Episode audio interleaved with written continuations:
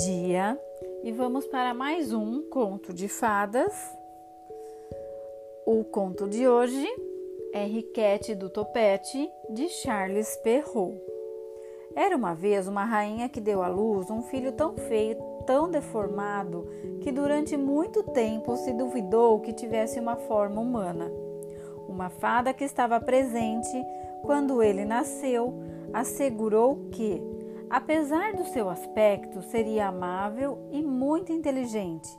Acrescentou ainda que, graças ao dom que ela lhe considera, poderia dar à pessoa que mais amasse uma inteligência igual à sua. Estas palavras consolaram um pouco a pobre mãe, que estava tristíssima por ter posto no mundo uma criança tão feia. Com efeito, mal começou a falar, o menino disse logo coisas engraçadas e inteligentes, causando grande admiração entre quem o escutava. Já me esquecia de dizer que o menino nasceu com uma pequena polpa de cabelo na cabeça, o que fez com, lhe chamar, com que lhe chamassem Riquete do Topete, uma vez que Riquete era o seu nome de família. Alguns anos mais tarde, a rainha de um reino vizinho deu à luz duas meninas. A primeira era mais bela do que o dia e a rainha ficou tão feliz que se temeu que tanta alegria lhe fizesse mal. Estava presente a mesma fada que assistira ao nascimento do pequeno Riquete do Topete, e para moderar a alegria da mãe, disse-lhe que a princesa teria pouca inteligência e seria tão estúpida quanto era bonita. A rainha ficou muito triste, mas, momentos depois, teve um desgosto ainda maior, porque a segunda filha que deu à luz era muitíssimo feia. Não se aflija, majestade, disse a fada. A vossa filha será tão inteligente que a sua fealdade quase não será notada. Deus o queira, respondeu a rainha. Mas não haverá meio de conceder um pouco de inteligência à mais velha que é tão bela? Não posso valer-lhe no que toca à inteligência, disse a fada, mas posso fazer tudo em relação à beleza. E como não há nada que eu não faça por vos satisfazer, concedo-lhe o dom de poder tornar bonita a pessoa que ela quiser. À medida que as duas princesas foram crescendo, cresceram também os seus dotes. E não se falava senão da beleza da mais velha e da inteligência da mais nova. Também é verdade que os seus defeitos aumentaram muito com a idade. A mais nova estava cada vez mais feia e a estupidez da mais velha crescia de dia para dia. Ou não respondia ao que lhe perguntava, ou então dizia um disparate qualquer. Além disso, era tão desajeitada que não conseguia pousar quatro chavenas na borda da chaminé sem partir uma, nem conseguia beber um copo de água sem entornar metade por cima do vestido. Ainda que a beleza seja uma grande vantagem numa jovem, o certo é que a mais nova suplantava quase sempre a mais velha quanto às companhias durante os serões.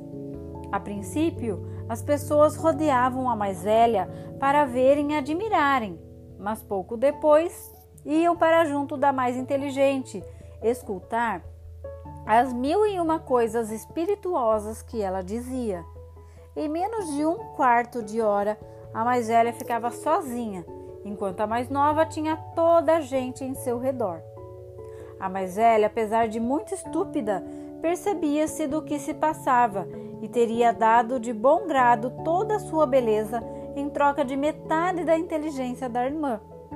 A rainha, ainda que ponderada, não conseguia deixar de, de deixar de repreender pela sua estupidez, o que entristecia ainda mais esta pobre princesa.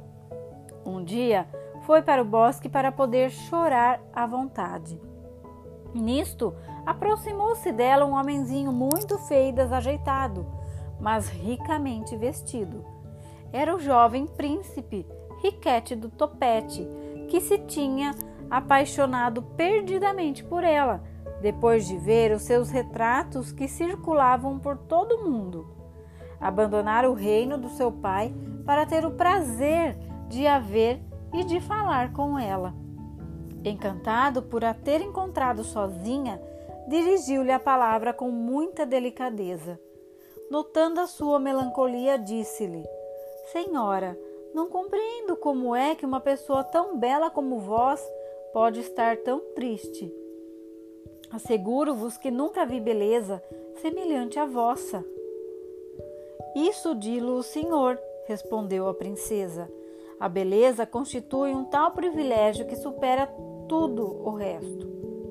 Quando alguém a possui, não acredito que exista alguma coisa que a possa afligir muito, acrescentou Riquete do topete. Preferia ser feia como vós e ser inteligente, em vez de ser tão bela como sou, confessou a princesa. Se é só isso que vos apoquenta, posso facilmente pôr fim à vossa dor. E como farias? Perguntou a princesa. Tenho o dom de dar inteligência à pessoa que mais amar. E como vos amo, dar-vos-ei o que pretendes se aceitares casar comigo. A princesa ficou sem palavras, tal foi o seu espanto. Vejo que este pedido vos desagrada, o que não me admira nada, continuou Riquete do Topete. Contudo, dou-vos um ano para decidires. A princesa era tão pouco inteligente e ao mesmo tempo desejava tanto sê-lo que pensou que um ano seria demasiado tempo para esperar. Por isso, aceitou logo a proposta que lhe fora feita.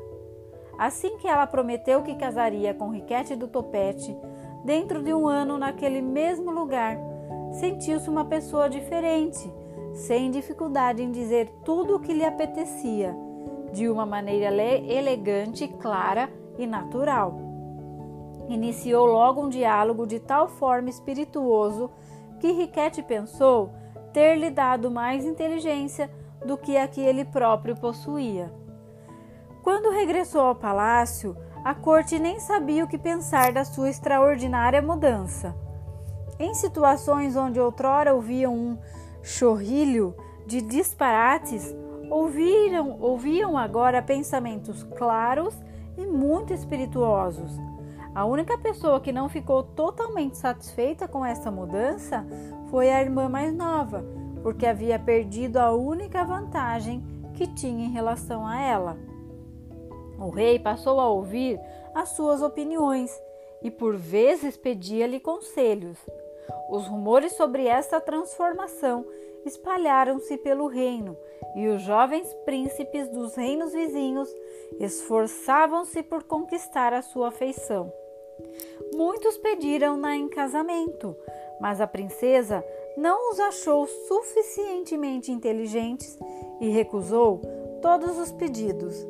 Por fim, houve um príncipe tão poderoso, tão rico, tão inteligente e tão belo que a pediu em casamento que a ela não pôde deixar de pensar no seu pedido.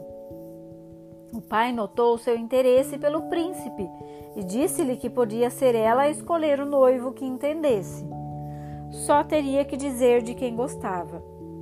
Para poder decidir com calma, foi passear. Por acaso, para o bosque onde tinha conhecido o riquete do topete.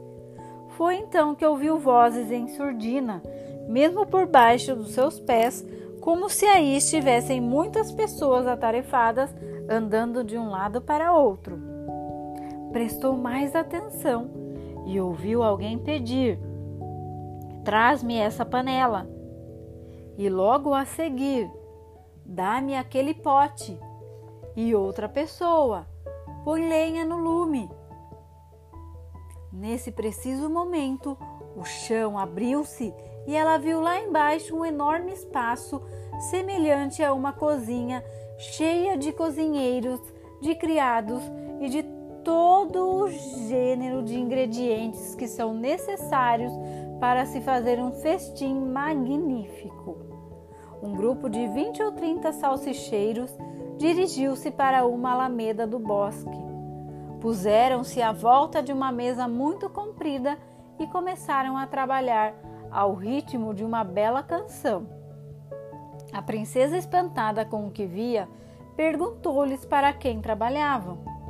O nosso amo é o príncipe Riquete do Topete que se casa amanhã, respondeu-lhe o mais vistoso do grupo.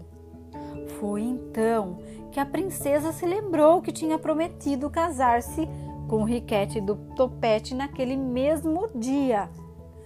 Quase desmaiou. Porém, havia uma razão para o seu esquecimento. Naquela altura era apenas uma tonta. Assim que recebeu do príncipe uma nova inteligência, esqueceu todas as tolices que dizia.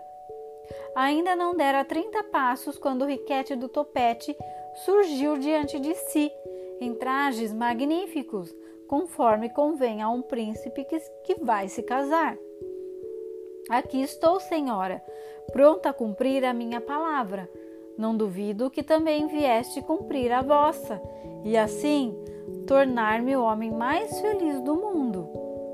Confesso com toda a franqueza que ainda não me decidi e penso que nunca poderei tomar a decisão que deseja, respondeu a princesa. Muito me admiro, senhora, respondeu o riquete do topete. Acredito que se estivesse a falar com um homem grosseiro e bruto, estaria agora bastante embaraçada. A princesa, uma princesa deve cumprir a sua palavra. Dime-ia ele. Mas como estou a falar com o homem mais inteligente do mundo, estou certa que me compreenderá. Sabe que quando era tonta, nem ao menos pude decidir se queria casar consigo ou não. Se pretendia casar comigo, não me, devi, não me devia ter livrado da minha estupidez. Agora vejo as coisas com mais clareza. Alteza, quereis que me contenha no momento em que a minha felicidade está em jogo?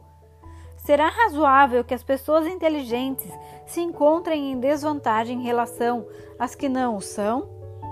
Mas vejamos os factos. Se o permites, além da minha fealdade, há mais alguma coisa que não vos agrade? Desagra...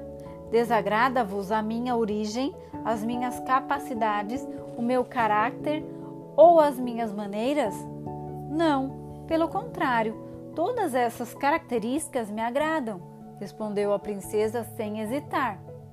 Então serei feliz, continuou o riquete do topete, pois está na vossa mão tornar-me o mais atraente dos homens. Basta que me ames o suficiente. A mesma fada que me concedeu o dom de tornar inteligente a pessoa de quem mais gostasse, também vos concedeu a vós o dom de tornar bonito aquele a quem ames. Se o que dizes é verdade, desejo do fundo do coração que vos torneis o príncipe mais bonito do mundo, declarou a princesa. Ainda a princesa não tinha acabado de falar e já Riquete do Topete parecia, aos seus olhos, o homem mais bonito e fascinante que alguma vez vira.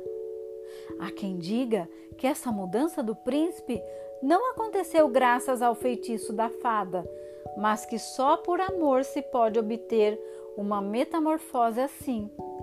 Dizem que a princesa, depois de pensar nas qualidades do seu namorado, deixou de ver o seu corpo deformado.